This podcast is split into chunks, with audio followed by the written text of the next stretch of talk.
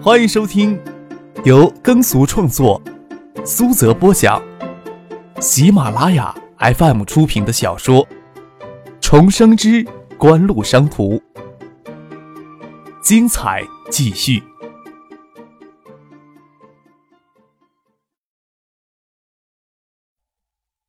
第五百六十九集。张克胳膊内侧给唐静掐的生痛，身子情不自禁侧过来，只听见唐静在耳朵边问：“你还有多少不愿意跟大家介绍的朋友？”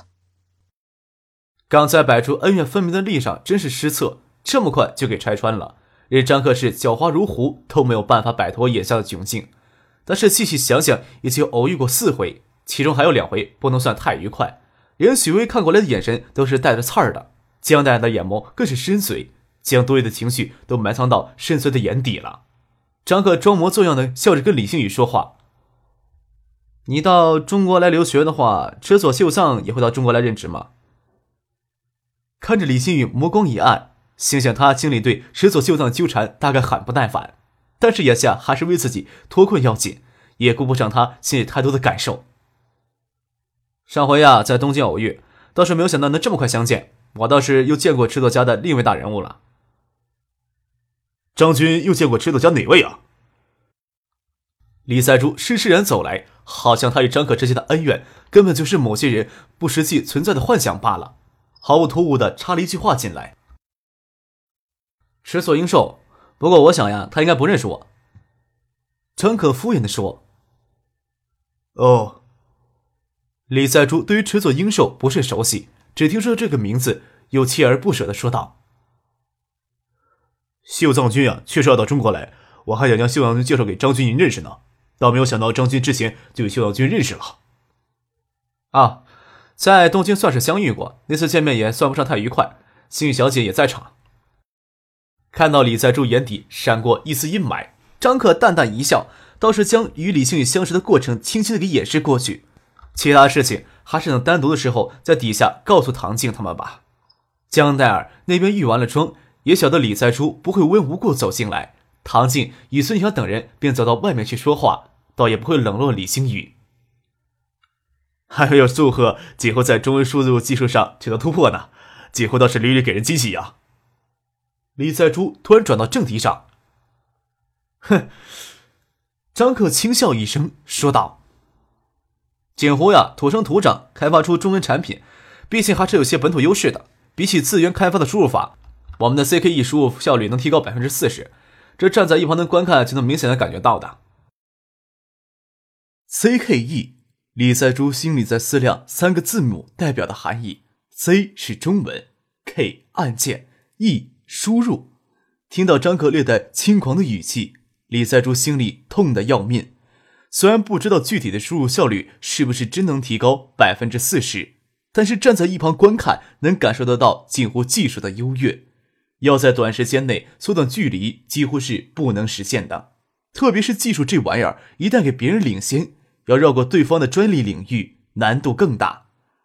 李在柱觉得张克笑容有些诡异，心悸一动。难道他真的打算肯定三星是打算将资源公司中文输入技术移植到手机产品里吗？他怎么能够这么肯定呢？难道说三星研究部门出了内鬼？要不是这个小子提前知道三星的内部机密。绝不可能有如此诡异的笑容。李在珠心头余云抖现，脑海里闪现过几个名字，觉得都是很可疑，却又不能肯定。这事只能回去之后再调查了。张可当然清楚，锦湖不奋发赶上国内的中文输入市场，将给哪些公司技术垄断，能给三星制造些麻烦。张可倒是不介意施展些阴谋诡计的。李在珠当然不可能乾坤独断的这时候提出正式购买锦湖的中文输入法技术。年前，锦湖联合德仪在全球推广 DMP 技术，为全球影像市场提供一款全新电子产品。这时候又率先推出全中文的支持手机，李在珠再也不敢小视锦湖的技术实力，但是依旧很难想象锦湖刚刚实施橡树园计划才一年的时间，就能取得如此辉煌的成就。这不是难不难想象的问题。李在珠并非一个不敢面对现实的人，他意识到与景湖的关系持续恶化，并不利于三星开发中国的市场，才不得已放下个人的恩怨，主动跟张克接触，有示好的意思在里面。李在洙寒暄了片刻，便告辞与李星宇离去。虽说三星驻港机构有预购爱达 i 幺九八手机，张克在李在洙、李星宇临走时，分别赠了一只 i 幺九八手机给他们。钻进车里，李在洙没有功夫欣赏锦湖在产品设计上与制造工艺上的高水准。他首先要亲自测用锦湖在 L 九八手机上移植的所谓 CKE 技术。在抵达酒店之前，他已经初步了解了锦湖技术的优越之处。他这时候已然清楚了。正确选择就是放弃资源公司的技术，引进锦湖的技术，这却是他最不想看到的局面。只能轻叹一口气，将手机丢给随行的助手，说道：“交给研究部门吧，我需要最快速度拿到详细的测评数据。”又问李星宇：“你坚持要到中国来留学，该不会跟这家伙有关系吧？”真不清楚你为什么会有这样的想法。李星宇假装生气道：“刚才你也看到了，他根本就将我当做陌生人看待。要不是你硬要去搭讪，我可不会受这份嫌弃。”又转脸朝着另一面的车窗，嘴角露出淡淡的笑容。李在洙与李星宇走后，首卖会的现场活动也差不多结束了。等应邀出席的嘉宾都一一离场。张可将鲁庆生、蒋维、赖继春三人召集起来，跟他们说道：“国内电信并不重视短信业务，这是由于没有中文输入技术的支持，因此国内大多数的手机用户甚至还不知道电信公司还为手机用户提供短信服务。中文输入法的技术优势也必须依赖中文短信才能最大限度体现出来。只有大量的使用中文短信的用户，才能深刻的体会到几种中文输入法之间的效率差异。”但是推动电信公司大量发展短信业务，又不是几乎咱们一家能够胜任的。所以啊，在这项技术上与其他公司采取合作态度。咱们首先要内国内海外相关方面的内容，我会跟陈、苏、丁三人都讨论。我想接下来的手机业务可以将这方面的工作当成重点来抓了。陈可还想找些什么事情跟鲁庆生他们说说。唐静探头进来，问他还要等多久才能出发。将遇上江黛儿他们，夜里便一起吃顿饭。鲁庆生与众人又不相熟，倒是蒋薇、孙景香成了闺中密友，一起去过去用餐。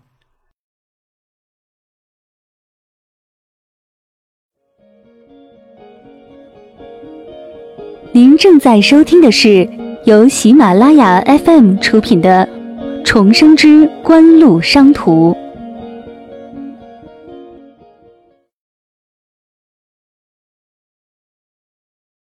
中环附近的高档餐厅密集，众人一起用餐，也不需要特别去回避媒体追踪的记者。去了一家孙锦香常去的餐厅，众人刚坐下，许巍就接到了许思的电话。他们逮到张克请吃晚饭，在中环港景道的法国餐厅里，让许思赶紧过来，但是许思自己不过来。听着许巍坐在一旁接许思的电话，张克就觉得头皮发麻。接过许巍递过来电话：“啊，我来香港有两天了，你要不要过来吃顿饭呢？”啊，很忙是吧？那你先忙吧，下次见面再说吧。说这话只是敷衍旁边的听众，刚掐掉手机，就听见唐静在耳边小声的咬道：“张赫将手机递给许巍，想想自己或许仅仅前尘往事里十六岁时才能算得上简单的人，之后就有着很长时间风流倜傥、让人生陷的生活，忧伤与疼痛渐渐模糊了界限，还以为心伤治愈之后，却是又一场刻骨铭心的痛啊！”已经没有什么能阻止自己往另一个不再简单的世界滑落了。这段人生重新来过，也当然回不了简单的世界。夜里淅淅沥沥的下了一天小雨，停了，雨住云收，圆月挂在天际。回到尖沙咀，张克与唐静在海边散步，银色的月光毫不吝啬倾泻在波涛汹涌的海面上。在银白色的月光下，张克凝视着唐静青黑乌眉的眼眸子，就像月光下的海水。鼻尖传来淡淡的芬芳，跟他说起在东京电子展偶遇李星宇的事情。池佐秀藏呀，或许是李星宇不得不强迫自己接受的男人。他看上去身为三星尊贵的公主，也有着身不由己的悲哀呀。这个男人呀，或许是个噩梦也说不定。这都是他告诉你的吗？唐静抬头看着张克。他呀，哪里会跟我这个普通的仇人诉这些苦呀？张可看着远处翻滚的一簇簇的银色浪花，说道：“我呀，这双眼睛能看见常人看不到的东西，甚至能看到理性与人生会最终陷入一个狭窄、无法转身的角落之后，居然骤停了。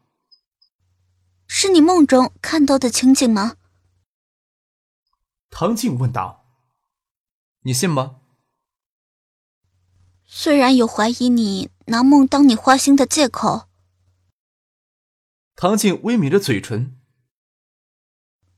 但是我真的相信你，似乎也能感觉到你的感觉，甚至能感觉到你还在期待着别人。胡思乱想什么呢？我呀，只是随遇而安的人，突然赤裸裸的来到这个人世间，有你在身边，我呀还会期待什么呢？张克心里悸动，将唐静搂在怀里，唐静却贴着张克的胸口。静谧的听着他的心跳声，似乎能感受到他深藏在心里的忧伤，却没有说什么。有的时候，只要感觉就行。在月光下，唐静肤色白嫩，薄薄的红唇恰似一颗清晨沾着露珠的红梅一样诱人心魄。张克与唐静手牵手回到酒店，在床褥之间，在窗前，月光下拥吻着，嬉闹着。在月光下，赤裸的身体似乎给镀上一层银色的辉光。从李在洙那里得知池佐秀藏会到中国担任三井驻华机构的要职，张克并不觉得意外。无论是不是池佐秀藏都没有特别的影响，只是没有想到李星宇会决定到中国来留学。张克清楚的记得新闻媒体报道，他是在日本留学住的公寓里自缢的。虽然他一时可能还摆脱不了池佐秀藏以及家族笼罩在他人生之上的阴影，但是人生的轨迹算是走上了一条不同以往的岔道了。张克十七日与许思一道离开香港，下飞机后还没回湖畔小屋，就接到叶殿兵从北京打来的电话。从唐英玉、唐英培兄弟被移交江南省公安厅侦办之后，池所英硕这段时间在北京的活动频繁，与国外稀土办一些领导交往甚密，十分可疑。从叶剑兵前往北京与崔文义见面以来，总参谋部的情报部门就介入了稀土产业的问题调查，但是没有十分的正式。而是通过各个渠道收集一些情报，因为军方牵扯到的利益层面也相当复杂。国务院稀土办涉及到主办官员们在军方也颇有影响力。据叶剑兵说，恰恰是五月九日爆发印尼排华骚乱，深深的触动了军方高层领袖的神经，促使军方下决定彻底清查有没有内外勾结在稀土产业政策调整的问题，意欲背叛国家利益的人。就在昨天夜里。池佐英寿在北京设宴款请中央部委的几位官员，将一台从不离身的笔记本电脑留在宾馆里。侦查人员悄悄入池佐英寿的笔记本电脑，打开了这只笔记本。